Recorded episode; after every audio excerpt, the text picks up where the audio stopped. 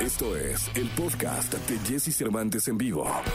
Toda la información del mundo del espectáculo con Gil Barrera, con Jesse Cervantes en vivo. ¡Ájale, ájale, ájale, ájale, ájale, ájale! Quilquilillo, Quilquilillo, Quilquilir, el hombre espectáculo de México a las 7 de la mañana con 15 minutos totalmente en vivo para ustedes. Mi querido Quilquilillo.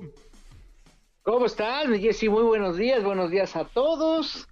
Oye, este, pues ya, después de este fin de semana, este, ya recuperadito y ya con miras a enfilarnos a la, a la Navidad, mi Jessy, porque estamos muy cerca de que esto pase. Yo ya tengo mi primera posada hoy, mi querido Gilillo. Ya, ya en vez de café me, me sirvieron ponche.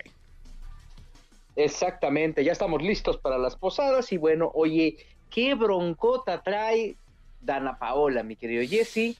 ¿Te acuerdas que en este espacio habíamos comentado que pues traía, eh, ya traía un manager nuevo, que era ese licenciado Guillermo Pous, pero pues es un manager que es jurídico y que también le está empezando a cuidar como el tema de la carrera, porque, ah, hijo, ¿eh?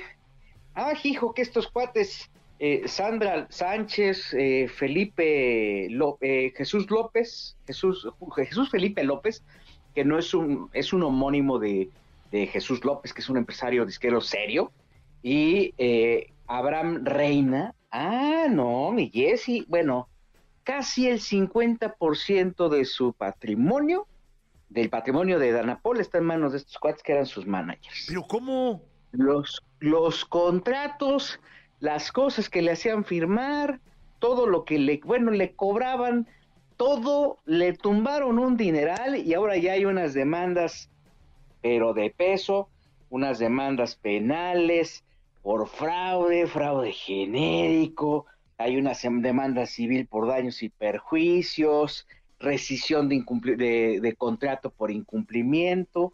O sea, se están yendo con toda la caballada en contra de estos cuates que, ah, hijo, cómo le pegaron al bolsillo de Dana Paola, ¿eh? No me digas, Gilillo. O sea, es una chava que lleva, pues, ¿qué te gusta? 20 años, ¿no? De carrera. Empezó muy chiquita. Pues prácticamente desde que tuvo uso de razón es artista. Es una mujer sumamente talentosa, trabajadora en, un- en algún momento de la mano de su papá. Y bueno, pues ella confió hace, que será? Tres, cuatro años en estos sujetos que le han sacado una cantidad de lana. Danas ya se dio cuenta. Te la pongo así de fácil, mi Jessy. A la hora de, de- de cobrar este su chequezote, pues se daba- le decía, oye, pero ¿por qué cobro tan poquito? Este, no, pues es que te tocó pagar los músicos y te tocó pagar pues este, el traslado y te tocó pagar no sé qué, y ella pues decía, bueno, pues, o sea, si es así, pues no es normal, pero bueno, pues está bien. Eh, y, y así empezó a darse hasta que se dieron cuenta y salió la semana pasada la auditoría, mi Jessy. No, bueno, estos cuates sí se pasaron, ¿eh? Oye, te voy a decir una cosa, pero creo que Dan está viviendo uno de los mejores momentos de su carrera y lo va a pasar, lo va, lo va a vivir cuando venga la gira que debe venir el año que entra. O sea, yo creo que este año no sé qué tanto vaya a tocar o no, pero sí eh, debe venir cuando venga la gira que entra y ahí es donde sí ya va a estar pues más limpia de estas situaciones, ¿no? Pues sí, o sea, la, la gira y tiene ocho marcas internacionales firmadas, o sea, No. es imagen de ocho marcas, que del maquillaje, que de este, la ropa deportiva, que de los tacones, ¿no? Que de la bisutería, ¿no? Y que, que, o sea, tiene ocho marcas, que es un, o sea, eso te habla de que no sé, no sé si eh, eh, Aislinn Derbez y Isa González pudieran ser como el equivalente, pero estamos hablando de la máxima estrella del pop que hay en nuestro país, broncón encima y ahí te va, mi Jessy. Esto lo adelantamos y, y si la gente de su disquera nos va escuchando, que, que así es, porque siempre van, pues camina a la escuela, a la casa, perdón, al trabajo, este, tiene dos ofertas de disquera.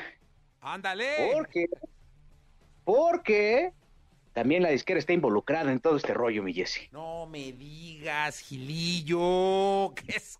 ¿Dónde estuvo la bronca?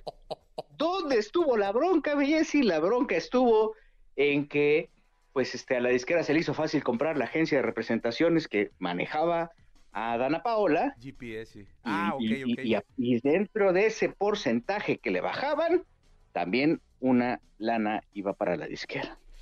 Ah, qué caray. Pues mira, casi siempre los contratos que firman ya son están muy especificados, pero sí, yo me imagino que esto va a ser algo que tienen que arreglar.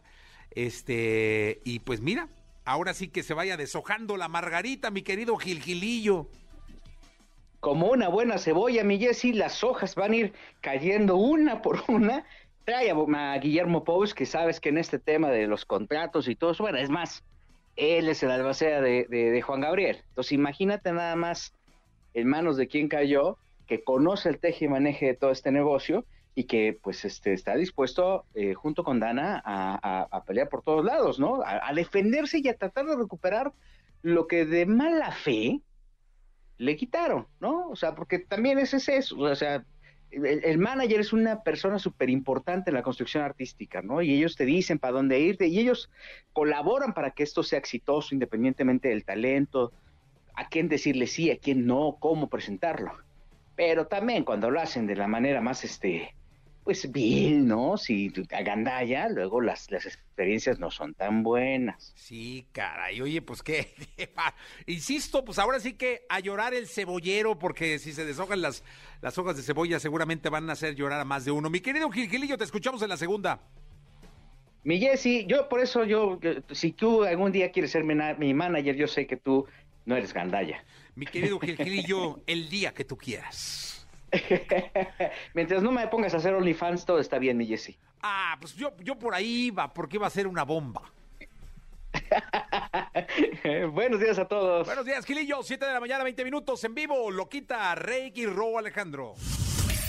Escucha a Jesse Cervantes de lunes a viernes de 6 a 10 de la mañana por Exa FM.